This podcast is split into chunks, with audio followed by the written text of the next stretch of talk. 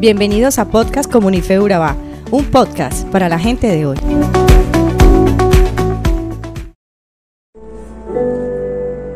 Con el tiempo y la madurez descubrirás que tienes dos manos, una para ayudarte a ti mismo y otra para ayudar a los demás. ¿Cuánta verdad, cierto? Ahora, quiero preguntarte a ti que estás del otro lado, a ti que escuchas hoy este podcast. ¿Eres una persona generosa? ¿Qué pueden decir los demás de ti? ¿Das sin esperar nada a cambio? ¿Ayudas cuando ves la oportunidad? Es más, para ser más precisos, piensa en el día de ayer. Revisa qué hiciste ¿En qué forma serviste o ayudaste a otros? Bueno, no ayer. Revisa hace tres días o la semana pasada. Evalúate. Si no encontraste una respuesta es porque no estás siendo generoso. Recuerda, la generosidad no consiste en que me des algo que yo necesito más que tú sino en darme algo que tú necesitas más que yo. De eso se trata. No somos generosos cuando damos de aquellos que nos sobra, sino cuando compartimos aquello que también necesitamos. Por eso, y basados en el capítulo 8 de la segunda carta a los Corintios, quiero compartir contigo este importante tema para la vida de un cristiano. Pues no podemos decir que amamos a Cristo si no amamos a nuestros hermanos. Y no podemos decir que amamos a nuestros hermanos si no procuramos su bienestar. La generosidad es una virtud tan importante en el ser humano y no vista solo en el plano económico, sino vista en el plano emocional. Es decir, una persona puede ser generosa en cariño, en paciencia, en sonrisas y en palabras bonitas. Pero además, una persona también puede ser generosa en tiempo, al estar dispuesto a compartir con otros. Te tengo un dato, la generosidad es una habilidad que se entrena a través de la práctica. Es decir, el generoso lo es por sus hechos y no solo por sus palabras. Por eso, Pablo en esta carta pone como ejemplo a la iglesia de Macedonia y les cuenta como un estímulo para que ellos hagan lo mismo. En el capítulo 8 inicia diciendo, ahora hermanos queremos que se enteren de la gracia que Dios les ha dado a las iglesias de Macedonia. En medio de las pruebas más difíciles, su desbordante alegría y su extrema pobreza abundaron en rica generosidad. Soy testigo de que dieron espontáneamente tanto como podían y aún más de lo que podían.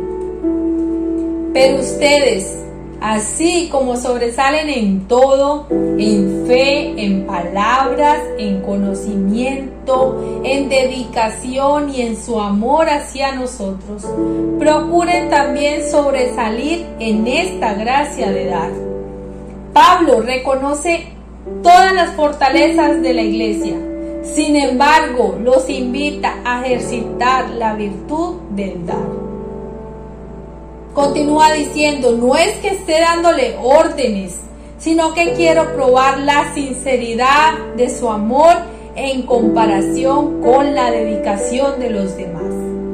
Ya conocen la gracia de nuestro Señor Jesucristo, que aunque era rico, por causa de ustedes se hizo pobre, para que mediante su pobreza ustedes llegaran a ser ricos. Este es el ejemplo más claro de amor y generosidad por nosotros. Jesucristo mismo se hizo cargo de nuestras culpas y pagó con sangre su precio. Hoy quiero compartir contigo algunos consejos que nos enseña Pablo en esta carta y algunas acciones básicas que puedes poner en práctica en tu vida. La primera de ellas es da siempre de corazón. Si verdaderamente quieres ser generoso, entonces tendrás que dar por el simple hecho de dar, no porque tengas segundas intenciones o porque quieras algo a cambio. Pablo les dice, el año pasado ustedes fueron los primeros, no solo en dar, sino también en querer hacer. Lo segundo, ten presente que ser generoso te harás más feliz. El versículo 11 dice, lleven ahora a feliz término la obra, para que según sus posibilidades cumplan con lo que de buena gana propusieron.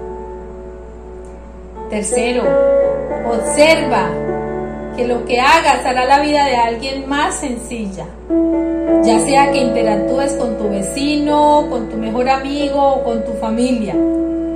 Observa a la persona con la que estés hablando y ve cómo podrías ayudarla. Quizás tu colega o compañero de trabajo está realmente estresado y necesita una palabra de aliento. O quizás necesite que cuides a su perro mientras él sale de viaje. Quizá el auto de tu mejor amigo se haya dañado y necesita que lo lleves al trabajo. Quizá tu madre ha trabajado demasiado y ni se da cuenta de la ayuda que necesita hasta que tú se la des. Cuando hables con alguien, empieza a pensar en las maneras en que podrías ayudarlo, en vez de pensar en cómo podrían ayudarte. Dice el versículo 12, porque si uno lo hace de buena voluntad, lo que da es bien recibido según lo que tiene y no según lo que no tiene. Cuarto, comparte tus cosas.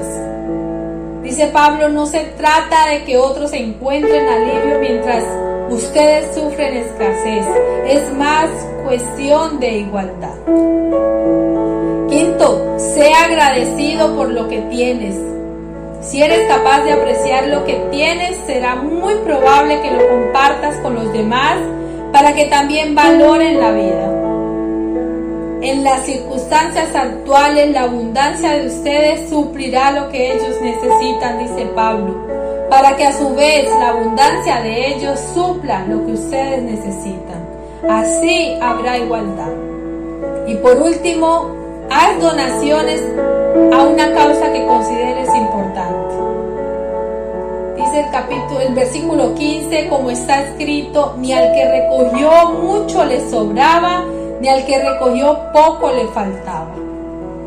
Yo hoy puedo compartir contigo estos pequeños consejos, pero no puedo ponerlos en práctica por ti. Así que adelante, es tu turno. Hoy es el día para que pongas en práctica uno o varios, varios de estos consejos.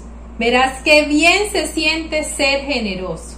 Recuerda que la palabra nos dice que hay mayor alegría en dar que en recibir.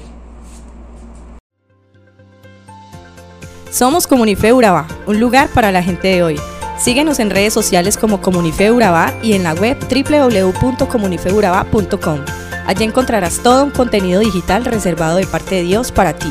Nuestras reuniones miércoles 7 y 30 pm, toda una experiencia de oración y domingos 9 y 30 am destacamos la importancia de Dios en nuestra vida al compartir en familia. Te esperamos.